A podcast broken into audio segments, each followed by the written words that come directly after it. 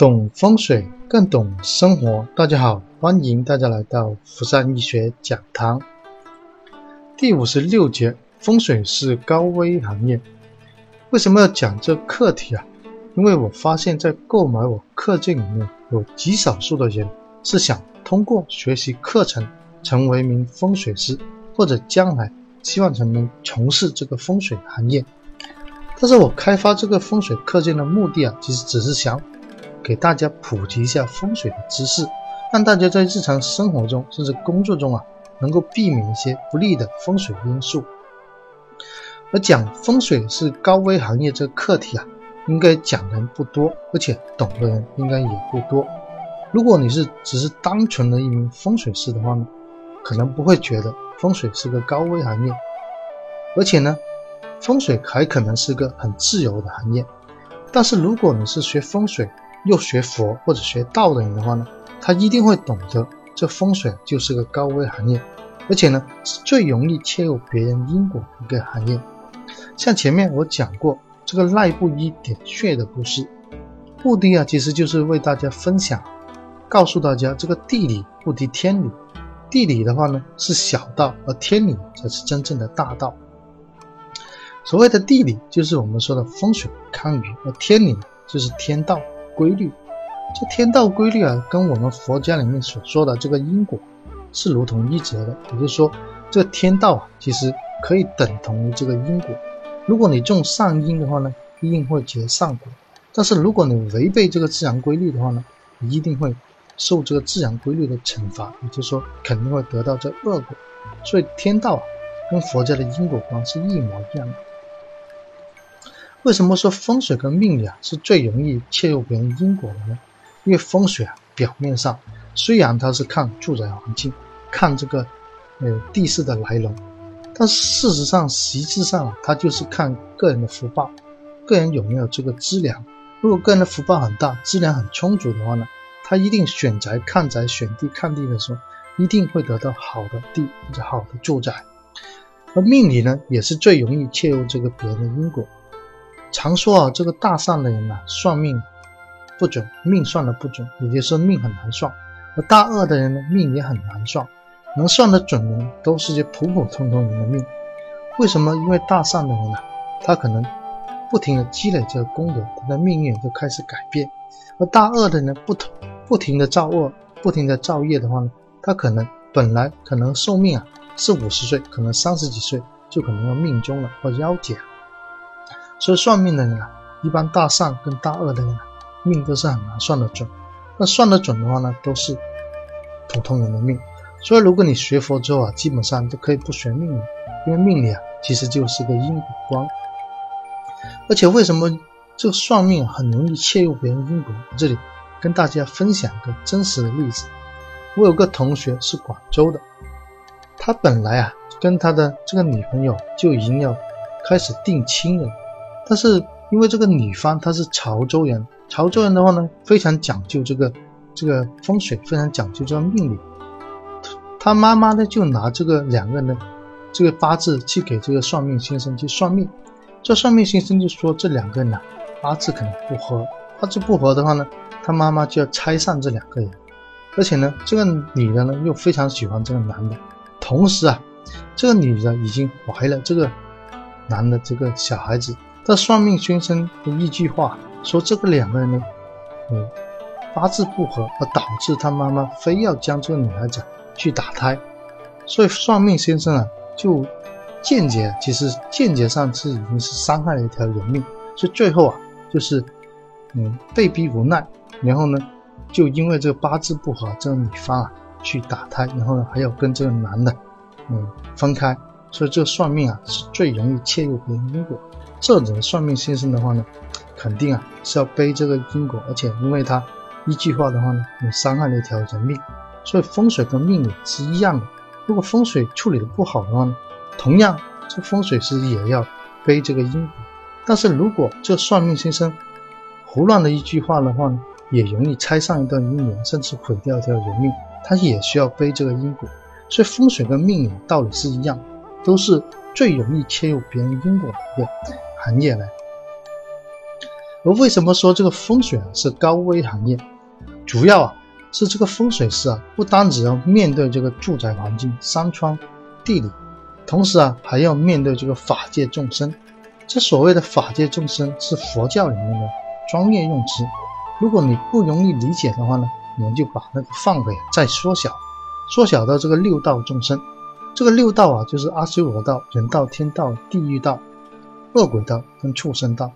在看阳宅的时候，其实我们最容易遇到啊，就是这个恶鬼道跟这畜生道。看阴宅的话呢，有时候经常会遇到这些天道。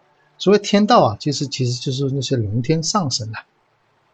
如果一个人看阴宅的时候，像有一次我跟我师兄去这个广东这个绍兴，帮个客人去选这个坟地啊，上山的时候呢，你就看得到这个地很清楚，但是。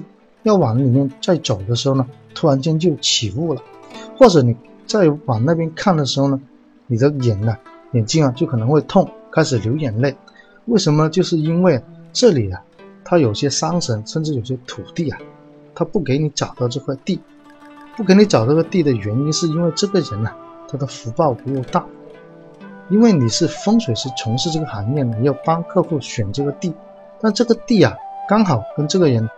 的福报有关系，因为这个人的福报不够大，所以你选呢是找不到这块地的，因为这总有这个龙天上神这土地啊，上神就阻止你不给你找到这个地，经常会无端端就起雾，或者是根本这罗盘站在那里的时候就会转，甚至你眼睛会痛，但是你一下山的话呢，这眼睛又好，这种情况下一般就是这个龙天上神啊在这主。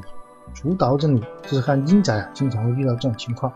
而阳宅里面呢，最容易遇到就是这个轨道。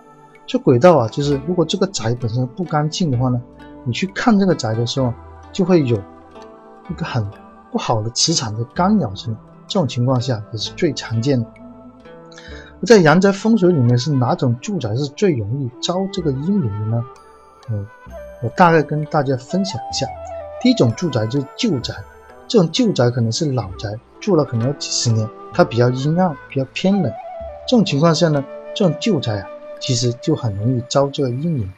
在梅州，很有很多这种这种围龙屋，围龙屋啊，这种有的甚至是上百年，上百年的话，它还有人在里面住。那这种旧宅啊，就很容易招阴灵。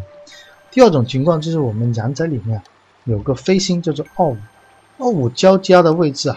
如果这个位置是很阴暗的话呢，这个这个位置啊也很容易招这个阴灵，因为二五交架是损主重病，在飞行里面是非常关键的一个位置。如果它不能采光，不能通风透气的话呢，遇到阴暗的地方或经常无光的话呢，这个位置肯定容易招阴灵。第三种情况是这个住宅是齐线的住宅，所谓的齐线其实就是间线。例如宫位跟宫位相间的时候啊，它就是容易出现这个呃临界，甚至容易出现这个阴灵。例如这个甲间人间甲六十八度，六十八度其实就是东北，东北跟正东啊这个间线。这间线的话呢，就我们称为旗线的住宅，因为旗线的住宅它气场很不稳定，有时候是这边的气场，甚至有时候是另外一边的气场，所以两种气场就很容易。混淆，混淆的话呢，就很容易啊出现这个阴阴灵。第三、第四种情况就是损财三丁的住宅，因为损财三丁的住宅在八运里面，这中宫一线都是二五八。我们前面说过，这二五啊，只要是很阴暗的话呢，就容易招这阴灵。损财三丁的住宅啊，其实也一样，它只要中宫一线是二五八，但如果中宫一线不采光、不纳气，甚至有的地方。它是阴暗的话呢，这个住宅也容易招这个阴灵，这也是阳宅里面最常见的。所以为什么说损财三定的住宅最好要实地看才知道它的原因是什么？就是因为啊，这个损财三定里面二五八这个三方卦，如果一不采光的话呢，就很容易遇到这个阴灵。第五种情况就是住宅或者宅地本身就不干净，因为在开发商开发这个商品房的时候。可能它原先这土地啊是个坟墓，或者在开发这过程之中啊，它有人出现伤亡的事故。因为在一般的住宅预算里面，他会把这伤亡的预算也打进去，就好像造桥或者造大楼的时候啊，可能你这个预算刚刚好是一千万，但是可能会打多两百万这个预算进去。这预算啊，这两百万的预算可能就是工伤，甚至是伤亡。如果这个住宅在盖的时候有死过人，或者是因为工伤，嗯，在里面死过人的话呢，这个住宅的地啊就肯定是容易不干净，所以这种情况下也容易影响这住宅容易有阴影。第六种情况，家里面共有来路不明的一些佛像或者是一些神像，这种情况也很常见，例如。有的人去外面旅游，旅游的话呢，他看着这个佛像啊很漂亮，然后就把它买回家，买回家他又不供，又不供佛，或者是又不用去开光，这种情况的话呢，就很容易啊使这个邪灵啊入入到这个神像里面去。那这种情况也是很常见，因为我跟我师兄在绍兴的时候就遇到过好几起这种情况，去外面买一个旅游，买了个佛像，然后放在家里面。然后就不知道有其他一个神灵啊，就侵入到这个神像里面去，然后呢，在家里面就出现来路不明的这种阴灵，而导致啊，很容易家里面的人呢容易生病。这六种情况啊，都是最常见的。而风水师呢，在看宅的时候啊，必然会跟这个灵界打交道。所谓的打交道，不是说你去跟他沟通，而是你在看宅的时候，他会干扰你。甚至这种气场啊，就很莫名其妙。所以说风水师啊，其实是高危行业。你要面对的不单仅是住宅环境，而且有时候还要面对这个灵界。就好比我在广州看过一家地产中介公司，他这公司也很奇怪，租了个铺面，租了铺面之后呢，三个月没有真正开过一张买卖单，他都是开些很小的租单。这租单的话呢？其实不能维持这个，嗯，公司的运营，而且都在亏钱。然后三个月之后啊，嗯，突然间他又找我上去看，我进去的话呢，啊，那个地方就非常的不干净。就刚好那时候又是嗯临近这个清明节，所以，嗯，那时候就让他烧一些纸钱啊，嗯，回向给这些这个地基主，因为那个地啊确实不干净。因为我们有时候练功的话是很明确的，特别是打坐练功的时候，你有体感会比一般人强很多。这种情况下呢，也是最明最明显的。另外，如果看宅的时候，其实我们罗盘啊，也是个很好的一个判别这个住宅有没有这个临界的最好的一个工具。例如在看宅的时候，这个指南针呢，这个针头突然间会趴下去，也就是说你在里面测量的时候啊，这个住宅的。是没办法测量的精准的，因为它的针头啊，有时候，嗯，会不平衡。这种情况下呢，并不是因为，嗯，大部分原因并不是因为你这个磁场不好，因为我们在看宅的时候，通常会把这个住宅的总电把它关掉，然后手上、身上的这些手机啊，甚至金属啊，都会把它放到一边去。在下罗盘的时候啊，这个指南针是很敏感的，特别是我们。经常用这个罗盘，一般是开关或者加持过的罗盘。这个指针呢非常的敏感，这针头如果是趴下去的话呢，一般这住宅就很不用不干净，或者有其他零件在。第二个情况是多次测量这个位置的时候，它的度数啊是每次测量都不一样。这种情况下呢，也是这个住宅有临界的一个提示。第三种情况就是你入到这个宅的时候啊，会莫名其妙的烦躁。或者是经常会头晕晕，或者测量的时候测量很多次都不准，这种情况下呢，也是这个住宅不干净，或者磁场不是很好。第四种情况就是你选房或者是看宅的时候啊，就非常的不顺利，或者是你自己要准备买这个房子，买这个房子的时候呢，突然间你跟这个先生在吵架，或者客户又打电话来跟你吵架，这时候呢，就证明了这个住宅啊，嗯，确实。不太吉利，因为有可能这个住宅这主人呐本身呢，他也在因果很重，因果很重的话呢，他不愿意这个有灵界不愿意让这个住宅卖给人家，卖给人家是为什么呢？就是可能那个人得了重病或者是癌症，只有在这个住宅里面呢，他的病情才会加重。这个原因是什么？就是可能他受了这个因果，可能要因，就是。这个业力啊，要他还债，他这笔债还不清的时候呢，他不可能把这个房子卖掉，而且一定要在它里面受苦，也就是说他病情啊会加重。通过做住宅或者通过它本身这情况会加重这情况。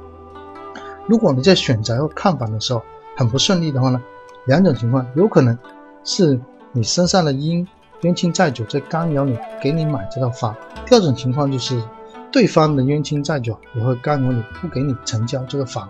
这种情况下也是这个临界灵啊，住宅有临界的一个表现。所以风水师啊，其实是个很高危的行业。特别是个室内装饰公司，或者是半懂不懂的情况下去处理风水是最危险的。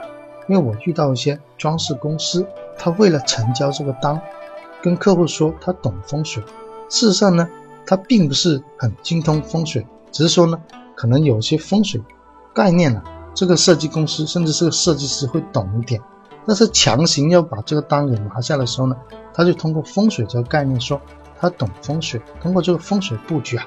把这个装修做得很好，那事实上呢是只是想把这装修单给拿下来，但是呢这种情况下就会犯了别人的因果，这种情况是很危险的，你会越来越倒霉，越做的话呢会越倒霉，最后啊你赚到这个钱也会嗯给败掉，这个就是一个很明确的一个因果关系。另外还有一种是最常见的就是看宅不收红包，或者是打卦不收卦金啊。这种是最容易切入因果的，因为我在刚学风水、刚刚学卦的时候啊，就给我嗯老师骂说，看宅为什么老不收红包？因为你一不收红包的话，就相当于你嗯背了别人这个因果。因为风水这个行业相当是个赐福的行业，就说假如这个人的本身的灶啊是这个这病位，那这病位呢，如果你不告诉他的话呢，他可能还要病很久。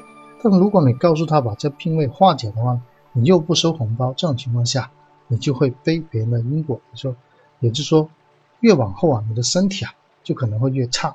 所以当时我学风水的时候啊，就被老师骂了很多次，就说为什么看财不收红包？从此之后啊，不论是再熟的熟人啊，至少也要收一块钱的小红包。这种情况下也是最容易啊背这个因果的。所以这节课啊，目的就是要告诉啊，嗯，学风水的朋友或者是。你购买课件的朋友，如果你真的想从事这个风水行业，一定要懂得这风水真的是高危行业。不单止我们要面对啊，它这个住宅环境，我们还要面对，有时候还要面对这个法界众生。所以这节啊，我就跟大家分享到这里。更多的内容呢，可以关注我的微信公众号。谢谢大家。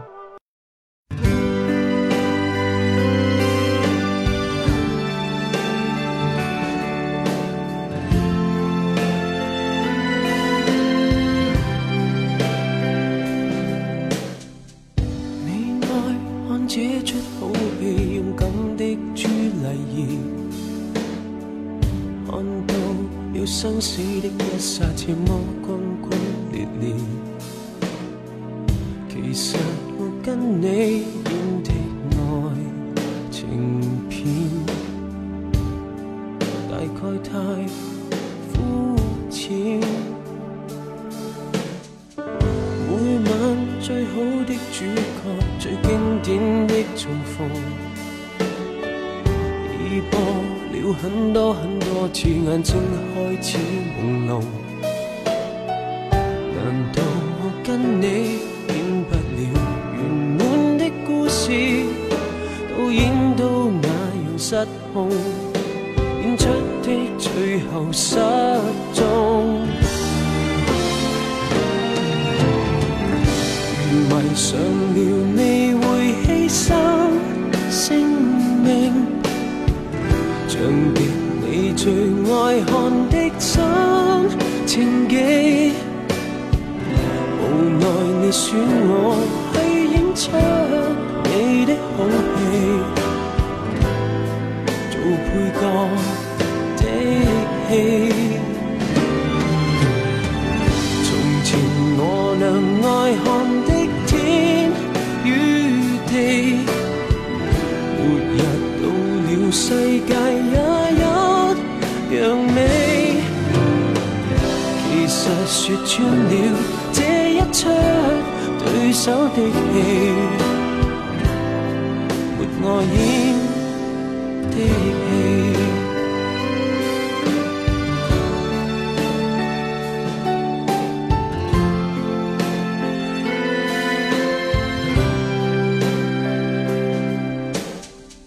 看过了一千出戏，那么惊天动地。世界也都不过需要这一刻的淋漓。银幕上演的很多戏，谁更加细腻？说很多伟大真理，我只想有人欢喜。如迷上了你会牺牲性命，像最爱看的心情记。无奈你选